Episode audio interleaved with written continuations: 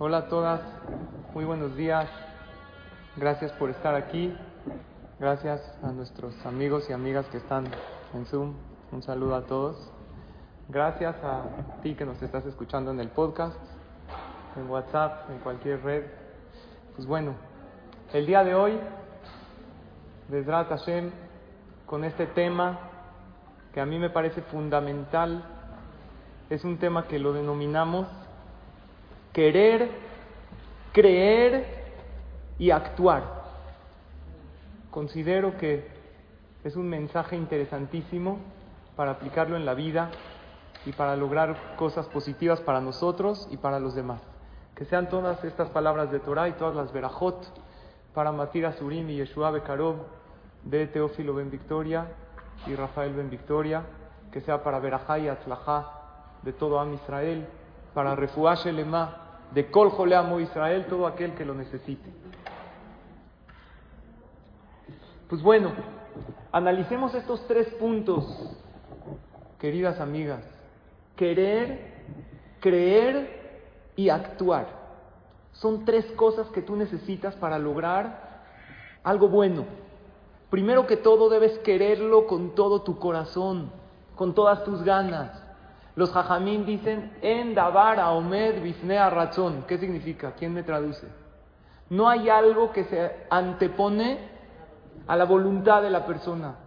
Tienes que tener un razón, una voluntad muy grande.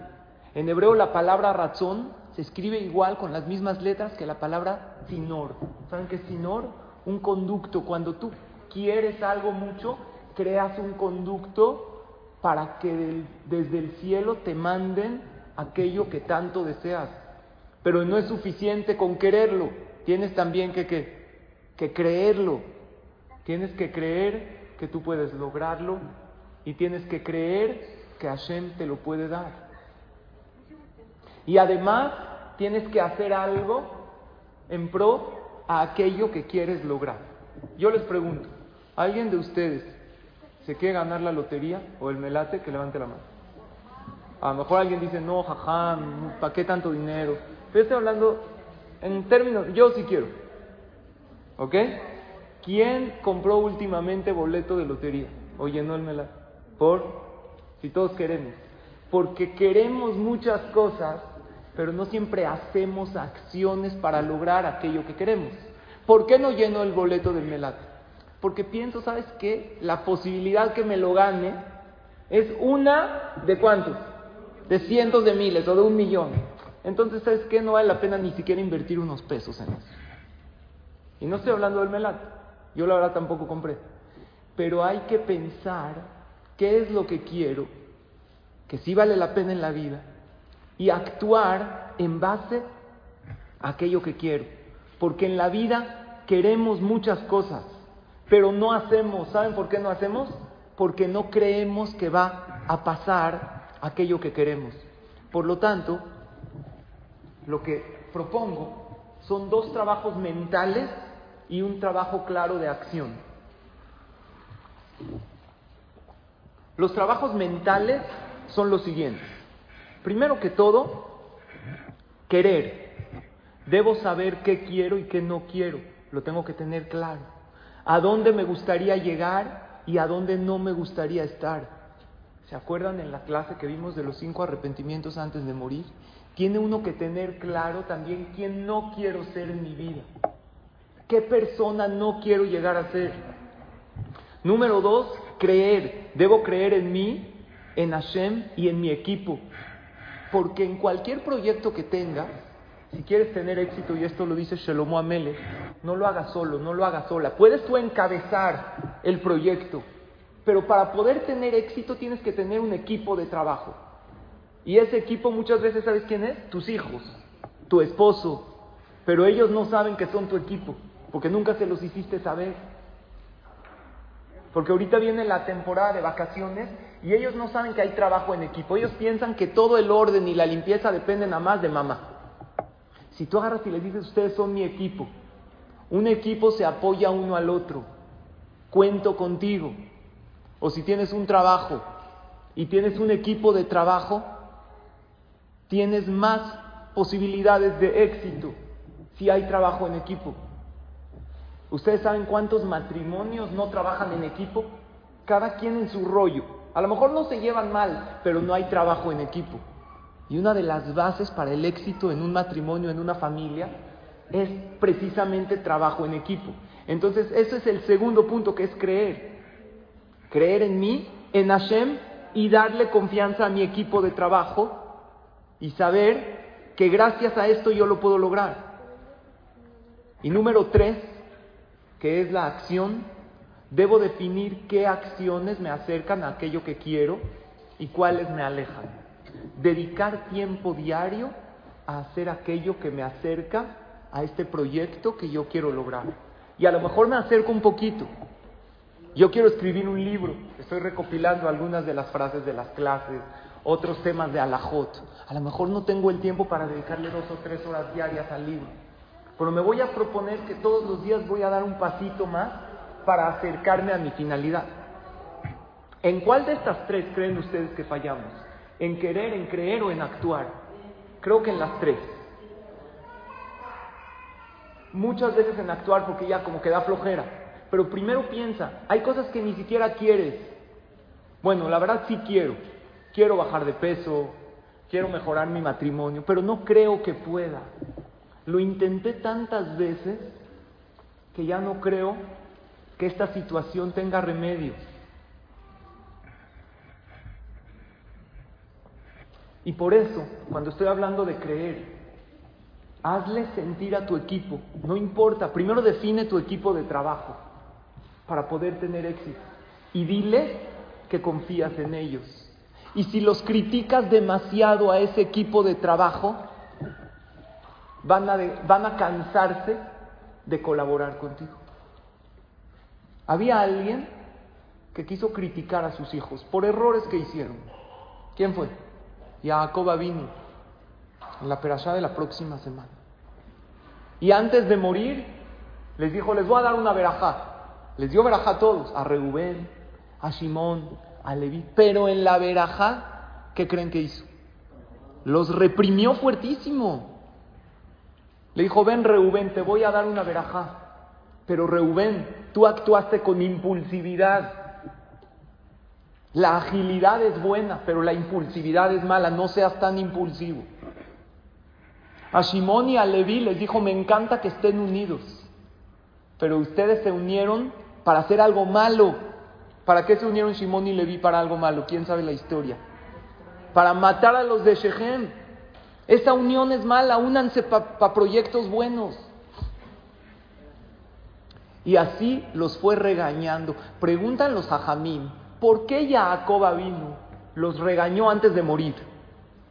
Ya, hicieron algo malo, hoy estás mal. ¿Por qué antes de morir? Y la respuesta creo que nos puede ayudar mucho a nosotros. Dice en el Sifri que Jacob vino los regañó porque él los quería regañar, pero si los hubiera regañado en el momento que hicieron el error, ¿saben qué hubiera pasado? Ellos no lo hubieran tomado como una crítica constructiva, sino se hubieran alejado de su padre. Por eso Jacob vino antes de morir, les dijo, están mal en esto. Cuando alguien le dice algo a su hijo antes de morir, ¿creen ustedes que tiene la intención de molestarlo, de afectarlo? Claro que no. Entonces dice el Sifri, Jacob vino, los, los criticó constructivamente antes de morir para que precisamente ellos entiendan que es una crítica constructiva y no algo para fastidiarlos. Tú tienes un equipo de trabajo y hay veces les tienes que decir en qué están mal. Pero si constantemente les estás diciendo apenas hicieron el error a tu pareja, a tus hijos, a tus empleados, no importa quién, se van a cansar de colaborar contigo. Busca el momento adecuado para dar esa crítica constructiva, para que tu equipo se sienta a gusto a tu lado. Y asegúrate de que por cada crítica constructiva que les des, les des el doble o el triple de elogios a ese equipo de trabajo que tienes a tu alrededor. Esto es creer en tu equipo, darles confianza, darles ganas que trabajen y que colaboren contigo. Y creer que tú puedes hacerlo. Creer que mereces esa bendición, que mereces una buena vida. Hablé con una niña, con una chava, que está intentando salir en Shidujim, conocer una pareja para casarse. Me dice, jajam, ya estoy muy mal. Estoy decepcionada de los chavos que conozco. Me presentan a cada cuate más raro. O sea, perdón, pero ¿qué le digo? Cada uno más extraño, cada prototipo que me llega, no sé qué hacer. Y me platicó, la última salida fue la peor de todas. Dije que tan mal estaba el chavo, me dijo, no, jajam, no tiene idea. Pero estaba el chavo increíble, pero yo ya venía mentalizada. Cuando me ofrecieron a un cuate, ¿qué dije? Otro más. Ni me arreglé, vine directo del trabajo, no me maquillé. Llegué toda desganada, como que, a ver, otro. Porque me dicen, ¿qué pierdes conociendo? Ok, ¿qué pierdes? Lo vi, jajam, no lo creo se veía increíble así, tan cuando salen los ojos de él, con resortes, como de las películas. Impresionante. Entonces, ¿por qué estuvo tan mal? Dijo precisamente por eso. Como no me arreglé, no venía mentalmente preparada, llegué, me puse nerviosa. Él me hablaba y yo estaba, me reía de tonterías, jeje, así puras tonterías. Le decía, empecé a decir incoherencias, me puse muy nerviosa y directo que pensé, seguro él no es para mí. Yo misma hacía la mitad, me dijo, ¿el qué tienes? No, es que si quieres déjame en mi casa porque, no sé, me acaban de avisar que se murió mi bisabuelita. Así empezó a poner pretextos. Una vez la maestra le preguntó a un niño, ¿por qué no viniste a la escuela? No, es que se murió mi abuelita. Dijo, pero cada rato pones el mismo pretexto. Le dijo, bueno, ¿qué hago? Mi abuelito se sigue casando una y otra vez. no es mi culpa. Quiere decir que hay veces nosotros mismos no creemos que eso bueno nos va a llegar. Y como no creemos que nos va a llegar, no actuamos en base a eso. El consejo sería actúa según lo que quieres y deseas en tu vida, no según lo que esperas que pase.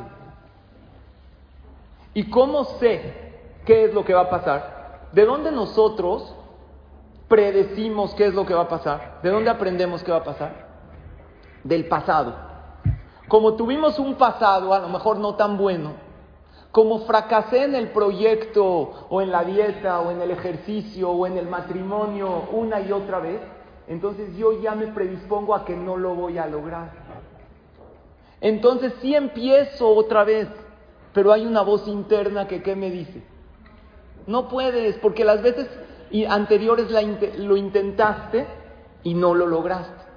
Y existe una herramienta en, eh, en la psicología y en la pedagogía que se llama la profecía autocumplida. ¿Han escuchado? Se llama también el efecto Pigmalión. ¿Qué es el efecto Pigmalión? Uso, usas tu pasado para convencerme que algo malo me va a volver a pasar. ¿Para qué Hashem hizo que recordemos el pasado? Para que aprendamos de él. Y para que crezcamos por medio del pasado. Y para no cometer los mismos errores. Pero no para tomar lo negativo del pasado y hacer un copy-paste a mi vida, a mi presente o a mi futuro. ¿Por qué se llama el efecto Pigmalión? Porque cuentan, cuenta la leyenda, que había un escultor griego que estaba haciendo una escultura de una mujer muy bella. ¿Conocen la leyenda? No pasó, pero la, escultura la llamó Galatea. hizo una mujer bellísima. ¿Por qué hizo una mujer tan bella?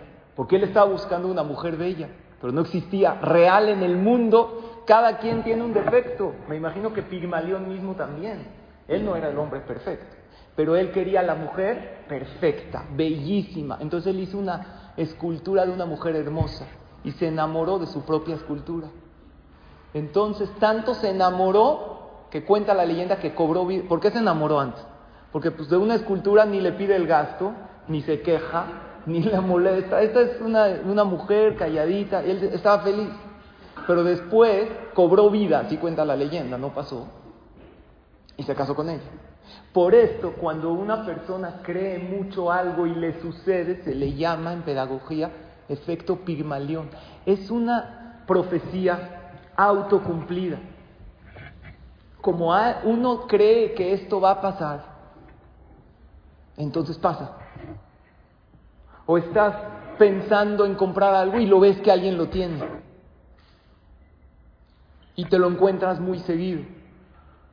Porque crees en ello, entonces lo estás creando. Habíamos hablado de eso en las clases anteriores. Existen dos filosofías. Una persona exitosa piensa, si alguien pudo hacerlo, yo también puedo. Y si nadie pudo, yo seré el primero. Pero una persona que es víctima de las circunstancias y se convenció que no lo va a lograr, ¿qué dice? Si alguien pudo hacerlo, pues que lo haga él, ¿para qué lo hago yo? Y si nadie pudo, ¿por qué yo podría? Nadie pudo. Ya mucha gente lo intentó. Pero siempre hay una primera persona que lo intenta y lo logra porque cree que puede. Uno de los libros de superación personal y de emprendedores más conocidos es un bestseller mundial que se llama Padre Rico, Padre Pobre. ¿Lo han escuchado? Es de un conferencista y escritor estadounidense, se llama Robert Kiyosaki. Y una de las frases que él siempre dice es, él habla del dinero precisamente, que no digas no puedo, porque si tú dices no puedo, entonces tu mente te lo corrobora y te va enseñando cómo no puedes y te va demostrando que no puedes. Pero si tú quitas el no puedo y di voy a empezar a hacer lo que sí puedo, entonces buscas las maneras de poder y de lograrlo. Entonces él dice, él es Robert Kiyosaki, y él dice lo siguiente, es un pequeño video eh, que me gusta mucho. never said my, my rich dad forgot his son and me. He said there was que tenía dos padres, That's un padre rico, mentor. Le dijo, nunca digas The no puedo, have pregúntate cómo money puedes. is because I don't say I can't do it. I just go, how can I do Él it? tiene mucho dinero. Y él siempre se pregunta, ¿cómo puedo hacerlo? they the. So the people that say I can't afford it, I can't do this, I can't get to college, the puedo. rich the evil, no. I choose to part. Y el que dice no puedo, se convence que no puede, como decía Henry Ford.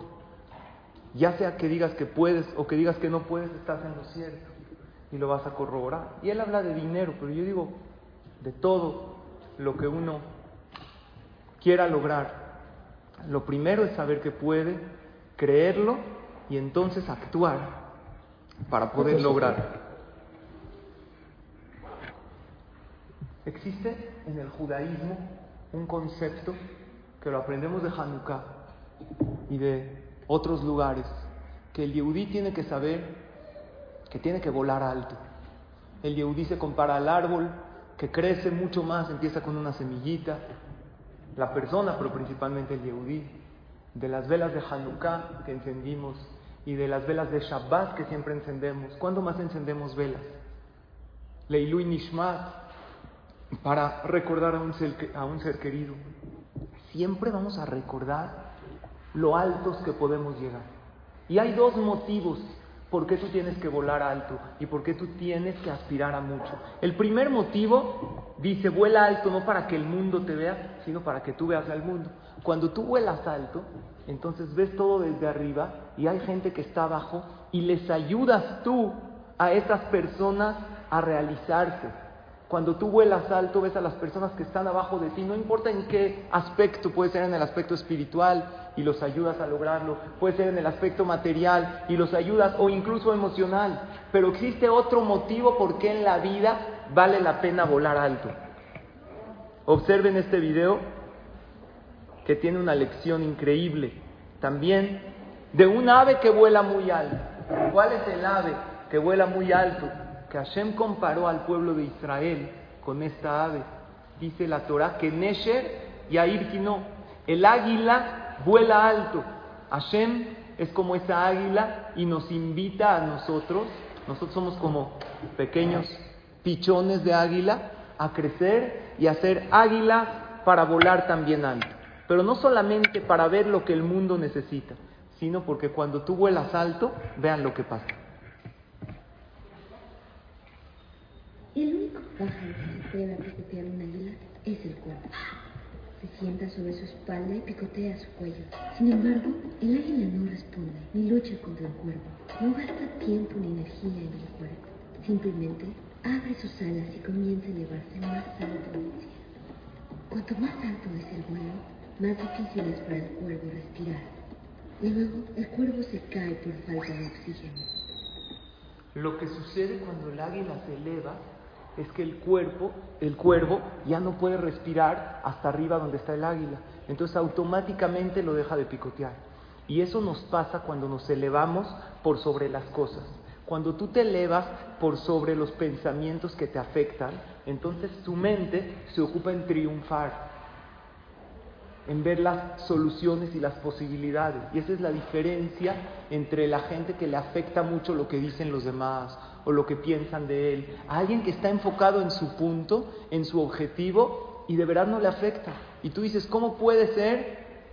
Amén. Que no le afecte lo que los demás digan o no le afecten aquellos pensamientos. Una persona que está volando elevado, según la Torah, es aquella persona que sí busca lo material, que le pide a Hashem que haya lo material. Ahorita estamos en días, saben que ya cambiamos de, en la amidad, de Barejenu a Barejalenu. ¿Qué es Barejalenu? Una verajá que se pide precisamente lo material, que haya abundancia, que haya parnasá. Jajamín dicen que el que quiere que le vaya bien en su negocio, el que quiere emprender, que se concentre principalmente en Barejalenu. En la Torah se habla mucho sobre la parte material que haya en abundancia y con verajá, pero siempre como un medio porque la finalidad de la persona que se eleva es la superación personal. Entonces sucede que los pensamientos te dejan de picotear y los miedos se alejan de ti, porque tú te vas elevando, tú estás en otra frecuencia, tú estás vibrando mucho más elevado, entonces te empieza a dejar de molestar todas aquellas cosas. Una de las cosas que habla el Ramjal, Rabbi Moshe Haim Lutzat, es un gran mekubal, habla de la tikva. ¿Qué significa la tikva? La esperanza. Y la esperanza ocupa un lugar muy importante en esto que es creer. La esperanza significa qué esperas de la vida, qué crees que pasará, cómo estás visualizando ese futuro. Observen, si estás en un momento difícil de tu vida, Piensa, todo en la vida es temporal. Y va a pasar. Existe una frase también de Shelomo Amelech, que él la usaba para pasar los momentos difíciles, que dice lo siguiente, Gamze y Abor. Significa esto también va a pasar. ¿Qué va a pasar en la vida? ¿Lo bueno o las situaciones difíciles? Las dos. Si estás en una situación bonita, de disfrutar, de estrenar una casa nueva, de festejar con tu familia, va a pasar. Uno no está toda la vida festejando. Entonces, si sé qué va a pasar, ¿qué tengo que hacer? Disfrutarlo al máximo, porque si no me concentro en disfrutar este viaje, ahorita vienen vacaciones, se te va ese tiempo. En pensamientos que no te convienen. En acciones que no son generosas para ti, para tu persona y para lo que tú deseas. Y si estás en una situación difícil y tú dices, esto va a pasar, entonces te va a dar fuerza para continuar. Díganme quién estaba en una situación dificilísima. Lo estamos leyendo ahorita en la Torah. Y por convencerse que lo malo va a pasar, llegó a la cúspide del éxito. Yosef Atzadik, muy bien. Estaba en la peor de las situaciones. Estaba no en la cárcel, en el calabozo. ¿Cuánto tiempo pasó en un calabozo? En un pozo, sin ver la luz del día, culpado por algo que no hizo. ¿Cuánto tiempo? Es muy fácil decirlo, pero muy difícil vivirlo. 12 años. No se puede creer. Cualquier persona se hubiera deprimido. Y lo peor, que pasó una prueba que Hashem le mandó, que no pecó. Y después, inmediatamente de eso, lo echaron al calabozo. Y ahí se quedó. Y Yosef todo el tiempo pensaba esto va a pasar y lo mejor está por venir. Y cuando él pensaba que lo mejor está por venir, logró que lo mejor venga. Él lo sabía. En la guerra de, de Vietnam, ¿saben cuándo fue la guerra de Vietnam? Yo me acuerdo, en el 1975. No, no Ustedes seguro no. No habían nacido. En la guerra de Vietnam hay un piloto que se salvó. Y él era él pasó por una situación muy difícil, porque estuvo secuestrado, privado de su libertad siete años, junto con muchos otros prisioneros. Los tenían en campos encerrados, les daban alimentos muy escasos, y él lo pasó. Y tuvo una entrevista en aquel entonces con el vicepresidente de los Estados Unidos, porque Estados Unidos ayudó a rescatarlos. Y él salió no solamente sano y salvo, también emocionalmente y mentalmente bien. Y le preguntaron a él cómo lo logró. Y él dijo, yo nunca perdí la esperanza. Siete años sin estar en contacto con su familia, ¿él qué pensaba? Voy a volverlos a ver. Me voy a reunir con ellos, salud. Voy a volver a abrazar a mis hijos.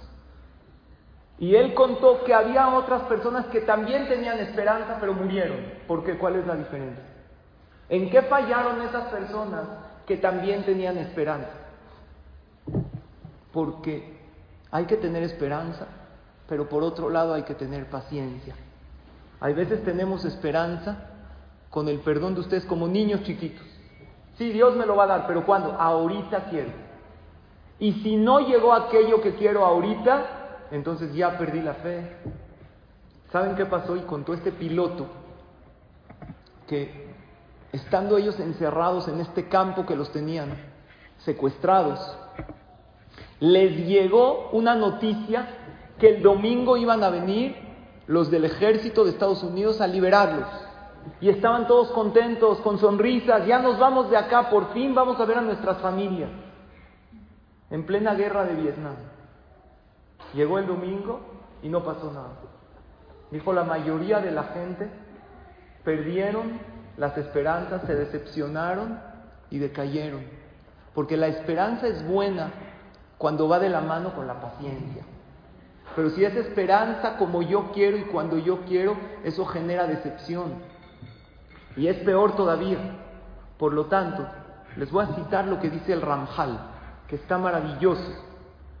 Dice, aquel que tiene esperanza, dice el Ramjal, es feliz y no sufre por un mal momento.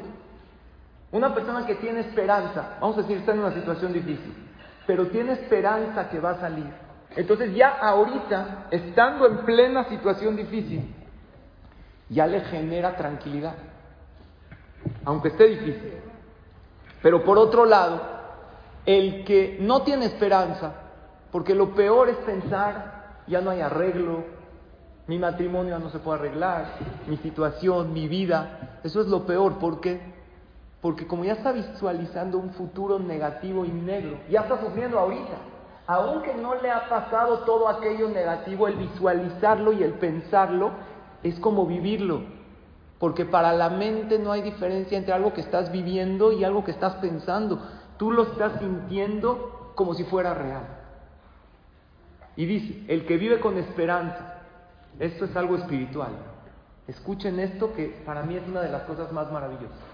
¿Qué pasa si una persona va después de 120 años? Bueno, lo juzgan y se encuentra que tiene más pecados que mitzvot. Entonces su juicio no es favorable.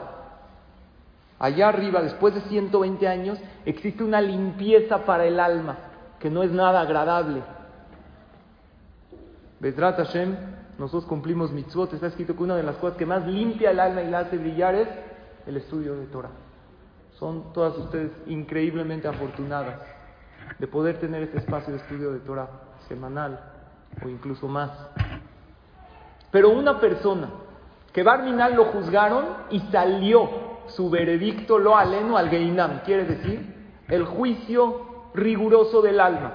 Si en vida vivió con esperanza, dice el Ramjal, aun si es juzgado para mal después de la muerte, sale de cualquier castigo espiritual.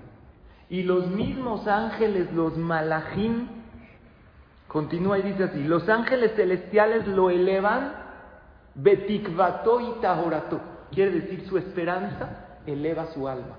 Puede ser que no fue una persona tzadik en este mundo, pero como siempre vivió con esperanza, en la Torah decimos, dice el Pasuk, lo decimos en la Tefilá, Ulolam lo Dios no, no decepciona al que tiene esperanza en Él.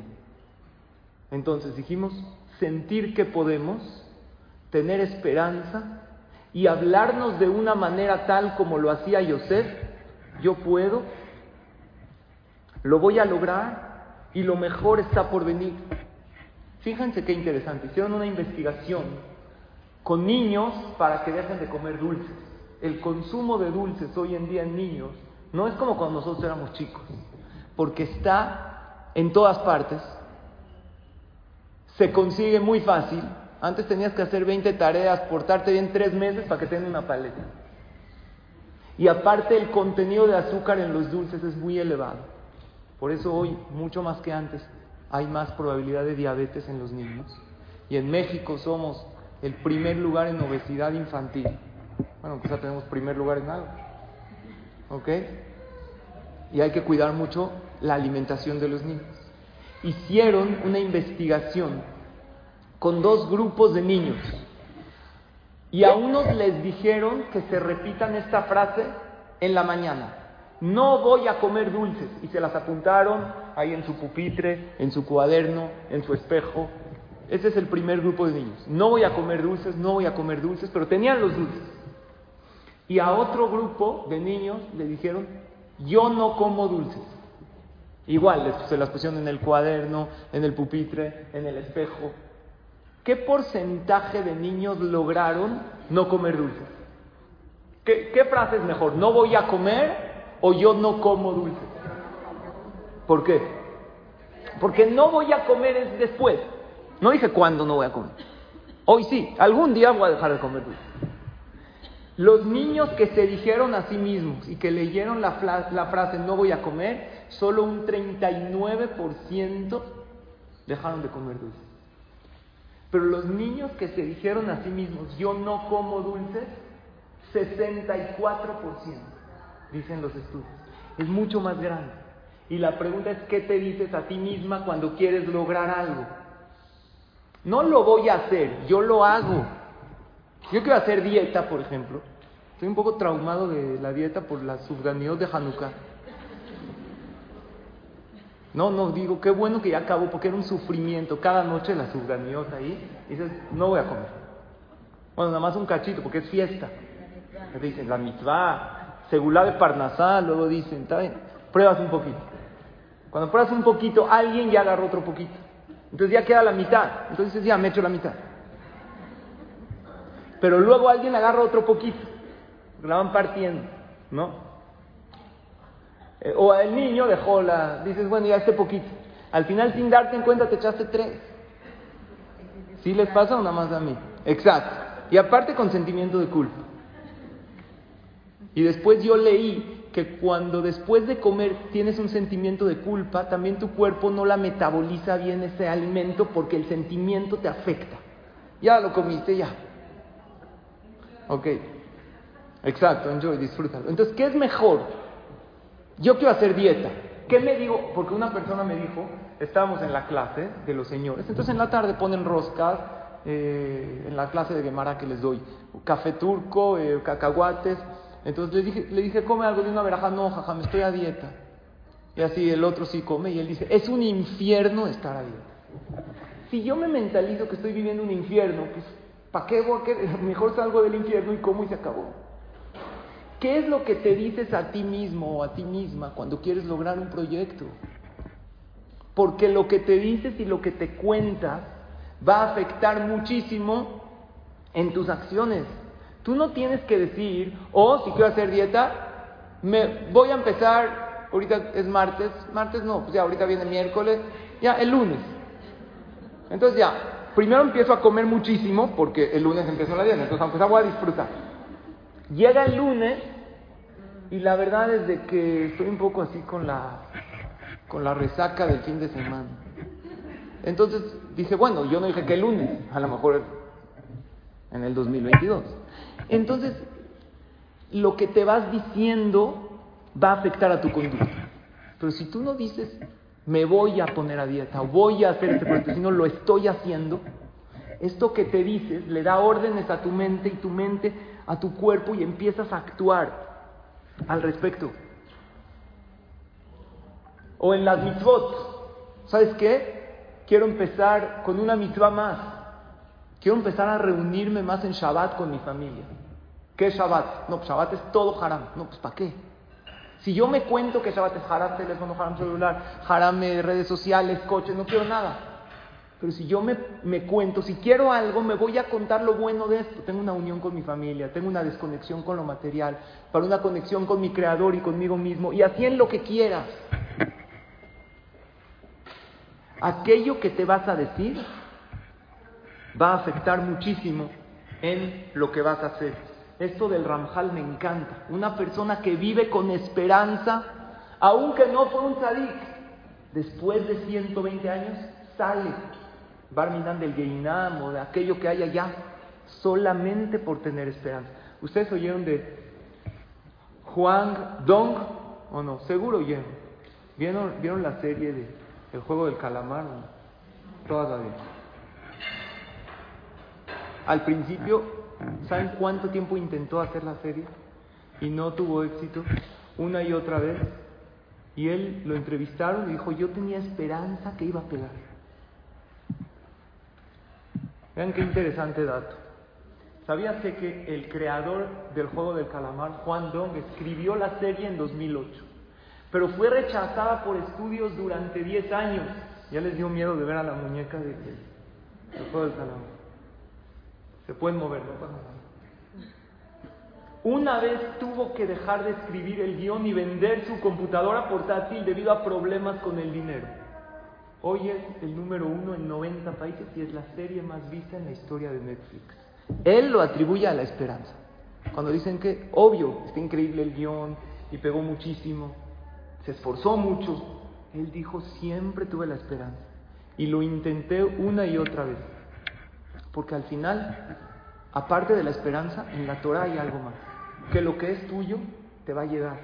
Nada más tienes que tener fe Vi en Hanukkah me enseñaron un libro que habla de la Sufganiot, un libro entero de Sufganiot. Dice, ¿qué puede haber? 450 hojas de Sufganiot. La Sufganiot es una costumbre un poco, no es lo principal de Hanukkah. Hay alajot, cómo se prende, cuándo se prende. Entonces empecé a ojearlo. Habla de todo, la verajá de la Sufganiot, si se saca jalá, si no se... Así, muchas de las costumbres de la Sufganiot. Y ahí vi que traía una anécdota de un jaján, se llama Randy había un muchacho en Israel que sale de la yeshiva a prender velas de Hanukkah en su casa y regresa, va a su casa, pasan un rato con la familia y después regresa a la yeshiva a estudiar. Sucede que en el camino de la yeshiva a su casa pasa por una panadería y hay una sufganiot, híjole, no les puedo decir, deliciosa, olía tres cuadras a la rema. Él pasaba por ahí, veía la sufganiot, se le caía la ¿Cuánto cuestan las subvenciones? No sé, 10 shekels. Para él era mucho, no se podía dar el gusto. Llegaba a su casa, Hazit, unas subvenciones todas duras, no las quiere. Él quiere una rica. Un día dijo, me voy a dar el gusto. Ahorra sus 10 shekels de lo que le dan en la semana, se compra una subganía, deliciosa, le encantó. Sintió culpa, no por la engordadera, dijo, ¿por qué yo sí, mis hermanos no? Tenía muchos hermanos en casa. Habla con eh, el, de la tienda. Dice, si le compro unas 15, así para todos, para mis papás, para mis hermanos, ¿me haría un precio? Dijo, no, no te puedo. Estas son las mejores subvenciones de Jerusalén. No, yo no bajo ni un centavo. Dijo, lo que sí puedo, te voy a decir, te voy a revelar un secreto. Mira, yo cierro la panadería a las 10 de la noche. Y todo lo que no vendo, no lo vendo mañana porque yo tengo fama de que vendo fresco y a la gente le encanta y todo el mundo viene a comprar. Entonces aquí entre nos las regalo. Vente mañana, 10 para las 10. Ya, generalmente ya no hay tanta gente a esa hora. Cada noche me sobran 10, 12, 15, a veces 7. Te las regalo. Dale el gusto a tu familia. Dicho y hecho. Mira este muchacho, antes de que cierre la panadería, Sí, efectivamente ve que no hay gente, ahí están esperando los 10 subganiotas y haciéndole ojitos, clic, clic. Dijo, ya son mías. Cinco para las 10, se para un coche junto a la tienda. Dijo, no, pues ojalá y no venga a comprar su Se baja y el muchacho lo intercepta, le dice, ¿qué, ¿a qué viniste? Dijo, no, es que tengo una fiesta, me urgen sus ganiot. Este dijo, hijo, ya, si se las compra todas, ya me voy a quedar sin. Le dice el muchacho, ¿sabes qué? Aquí no están tan buenas. A dos cuadras de aquí hay una panadería buenísima que vende de las mejores subganiot. Ve allá. Y efectivamente sí había. Pero el muchacho no quería que las compre, porque si las compra, ya no se las van a regalar a él. Entonces dijo, sí, de verdad, de verdad están mucho mejores. Este se sube a su coche y se va. Llegan las 10 de la noche, el vendedor va a cerrar. Él no oyó el diálogo que el joven tuvo con esta persona que quería comprar. Se las da, se va a su casa feliz. Cuando están comiendo la subganiot, le agarra el remordimiento. Le hice perder a este vendedor la subganiot. Porque él nada más me las iba a regalar si que, si sobraban. Si no, no. Entonces le entró la duda. Tiene que ir y decirle y pagarle, porque si no es él. Todo lo, lo, que uno obtiene, no nada más dinero, objetos, cosas, lo que sea, ilegalmente hablando según la Torah, no tiene verajá. Después uno de una u otra manera lo paga uno. No queremos tener deudas con los demás y menos con Hashem. Ahí es, es muy delicado tomar lo que a uno no le pertenece. Al final uno lo acaba regresando. No vale la pena. Y le entró la duda. ¿Qué dice? ¿Tiene que ir a pagarle? ¿Tiene que ir a confesarle lo que hizo? Hay una alhaja que si uno daña indirectamente al otro, no le tiene que pagar. Indirectamente. Ejemplo, si alguien, ahorita se me está ocurriendo en este momento, imagínate que tú ahorita tienes una cita de un negocio y sales de la clase y hay un coche estorbándote y ya no llegaste y perdiste la cita y perdiste el cliente. El que te estorbó te tiene que pagar. No, te dañó, pero es un daño indirecto. No te quitó nada, simplemente te estorbó, no pudiste llegar a la cita. Está mal, la persona no tiene que estorbar, tiene que nunca afectar a nadie en nada. Esa es la regla. Entonces él a lo mejor pensó, como estudiaba Torah y sabía un poco de alajá, dijo, a lo mejor no le tengo que pagar, porque yo no es de que no le robé nada, no le quité nada. Sin embargo, le preguntó al jajam y lo puso Rav Silverstein en su libro, tiene que ir y decirle. Tiene que decirle, me equivoqué, te quité un cliente, ¿por qué? Porque eso es como un daño directo. Esta persona iba a ir a comprar.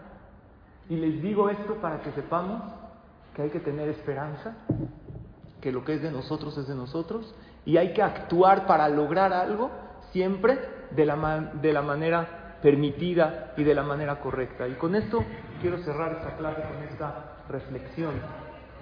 ¿Eh? Le dijo y le cobró el vendedor. Y dijo, ahora para el año que entra ya no te doy nada.